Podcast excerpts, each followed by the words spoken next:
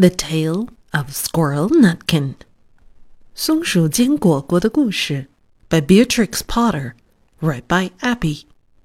This is a tale about a tale, a tale that belonged to a little red squirrel, and his name was Nutkin.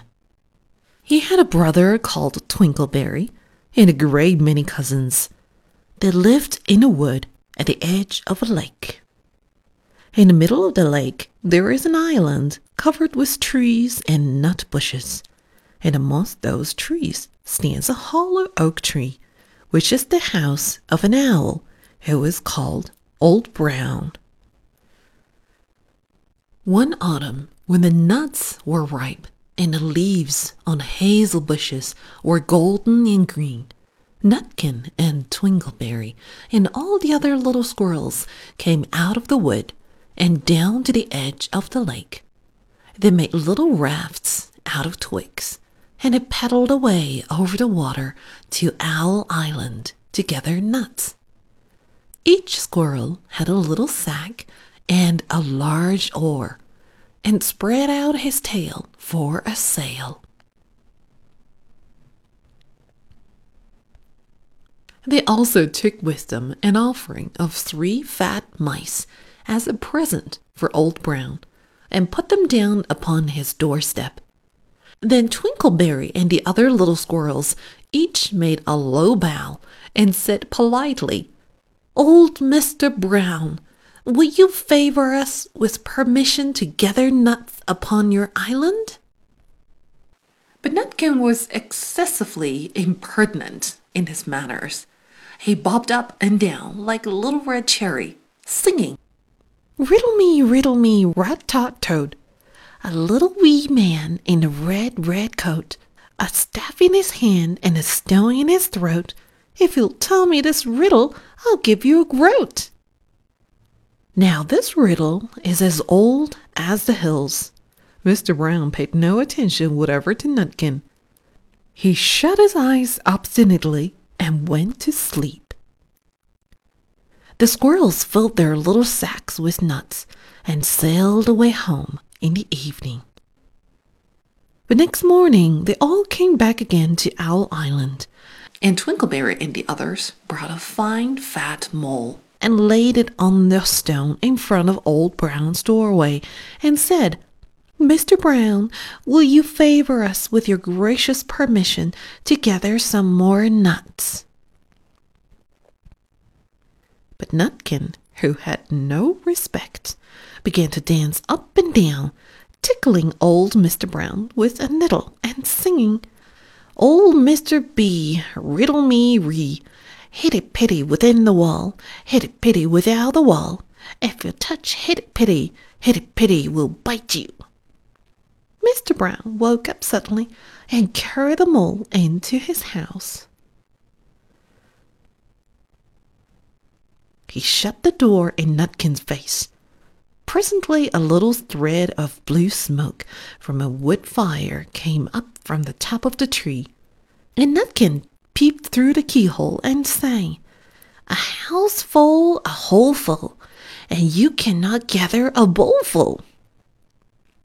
The squirrels searched for nuts all over the island and filled their little sacks, but Nutkin gathered oak apples yellow and scarlet, and sat upon the beech stump playing marbles and watching the door of old Mr. Brown. On the third day, the squirrels got up very early and went fishing. They caught seven fat minnows as a present for Old Brown. They paddled over the lake and landed under a crooked chestnut tree on Owl Island. Twinkleberry and six other little squirrels each carried a fat minnow. But Nutkin, who had no nice manners, brought no present at all. He ran in front, singing. The man in the wilderness said to me, How many strawberries grow in the sea? I answered him as I thought good, As many red herrings as grow in the wood. But old Mr. Brown took no interest in riddles, not even when the answer was provided for him. On the fourth day, the squirrels brought a present of six fat beetles, which were as good as plums in plum pudding for Old Brown. Each beetle was wrapped up carefully in a dock leaf, fastened with a pine needle pin. But Nutkin sang as rudely as ever. Old Mr. B, riddle me ree, flower of England, fruit of Spain, met together in a shower of rain, putting a bag tied round with a string. If you'll tell me this riddle, I'll give you a ring. Which was ridiculous of Nutkin, because he had not got any rain to give to Old Brown. The other squirrels hunted up and down the nut bushes, but Nutkin gathered robin's pin cushions off a briar bush and stuck them full of pine needle pins. On the fifth day, the squirrels brought a present of wild honey. It was so sweet and sticky that it licked their fingers as they put it down upon the stone.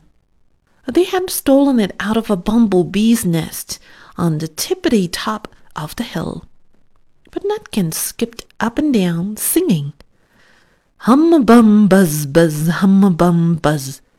As I went over Tibbletine, I met a flock of bony swine, some yellow nacked, some yellow backed. They were the very bonniest swine that e'er went over Tibbletine. Old Mr. Brown turned up his eyes in disgust at the impertinence of Nutkin, but he ate up the honey. The squirrels filled their little sacks with nuts, but Nutkin sat upon a big flat rock and played nine pins with a crab apple and green fir cones. On the sixth day, which was Saturday, the squirrels came again for the last time. They brought a new laid egg in a little rush basket as a last parting present for Old Brown. But Nutkin ran in front, laughing and shouting, Humpty Dumpty lies in a bed with a white counterpane round his neck. Forty doctors and forty wrights cannot put Humpty Dumpty to rights. Now, old Mr. Brown took an interest in eggs. He opened one eye and shut it again, but still he did not speak. Nutkin became more and more impertinent. Old Mr. B, old Mr. B, hickamore, hackamore on the king's kitchen door. All the king's horses and all the king's men couldn't drive hickamore, hackamore off the king's kitchen door. Nutkin danced up and down like a sunbeam, but still Old Brown said nothing at all. Nutkin began again. Arthur O'Bower has broken his band. He comes roaring up the land. The King of Scots, with all his power, cannot turn Arthur off the bower. Nutkin made a whirring noise to sound like the wind, and he took a running jump right onto the head of Old Brown. Then all at once there was a flutterment and a scufflement and a loud squeak. The other squirrels scuttered away into the bushes. When they came back very cautiously, peeping round a tree, there was Old Brown sitting on his doorstep, quite still, with his eyes closed, as if nothing had happened. But Nutkin was in his waistcoat pocket. This looks like the end of the story, but it isn't. Old Brown carried Nutkin into his house and held him up by the tail, intending to skin him. But Nutkin pulled so very hard that his tail broke in two, and he dashed up the staircase and escaped out of the attic window. And to this day, if you meet Nutkin up a tree and ask him a riddle, he will throw sticks at you and stamp his feet and scold and shout, Cock, cock, cock,